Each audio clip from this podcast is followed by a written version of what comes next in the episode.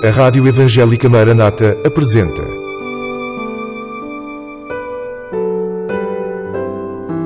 Mulheres da Bíblia. Mulheres que deixaram uma marca na história e que falam ainda hoje.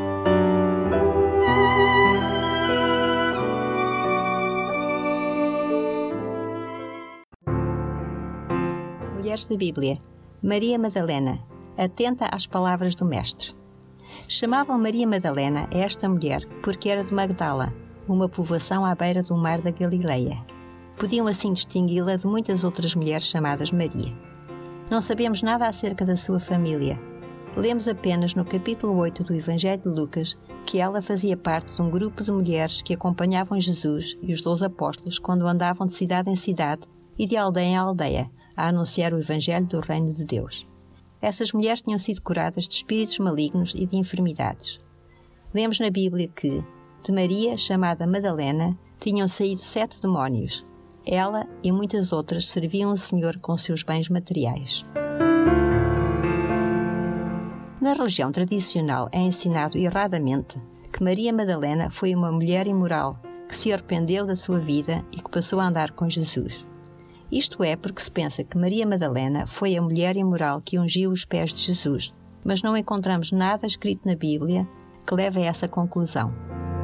Em perfeito contraste, algumas outras pessoas afirmam, também erradamente, que ela foi mais importante do que todos os outros discípulos e que teve uma relação conjugal com o Mestre.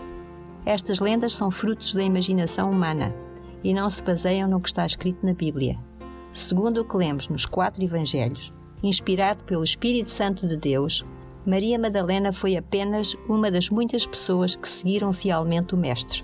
Ela decidiu dedicar ao Senhor Jesus a vida nova que lhe foi concedida quando foi liberta dos espíritos malignos. Livre da opressão e do tormento do inimigo, passou a servir o Senhor Jesus com imensa gratidão e devoção. Ela esteve presente durante a crucificação de Jesus, fazendo parte daquele grupo de mulheres que tinham vindo da Galileia e que o serviam. O evangelista João, que esteve aos pés da cruz, escreve que Maria Madalena esteve ali com apenas duas outras mulheres, aos pés da cruz, a mãe e uma tia de Jesus. Quando José de Arimateia sepultou Jesus, rolando uma grande pedra sobre a entrada do sepulcro, as mulheres viram onde punha o corpo.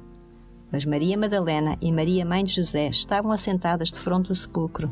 Não lhes foi permitido preparar o corpo com especiarias e ungüentos, uma vez que o sol se punha e começava a festa da Páscoa. Assim, logo ao nascer do sol, no primeiro dia da semana, Maria Madalena e as outras mulheres foram ao sepulcro. Elas foram as primeiras pessoas a verem a pedra removida e a saberem que Jesus tinha ressuscitado. Maria Madalena foi também das primeiras pessoas a quem o Senhor Jesus apareceu depois da ressurreição. João descreve a cena comovente em que dois anjos no sepulcro, vendo-a chorar, lhe perguntaram por que chorava.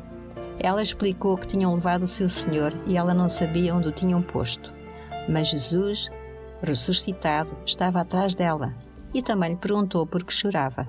Ela, não reconhecendo Jesus e pensando que era o jardineiro, contou-lhe a razão da sua grande tristeza.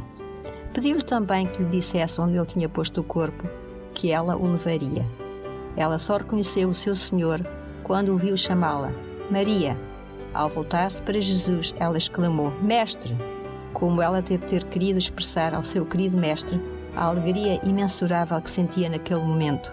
Mas Jesus tinha uma missão urgente para ela, por isso disse-lhe: Não me detenhas, porque ainda não subi para meu Pai mas vai para os meus irmãos e diz-lhes que eu subo para meu Pai e vosso Pai, meu Deus e vosso Deus. Ela foi e anunciou aos discípulos que viram o Senhor e que ele lhes dissera isso.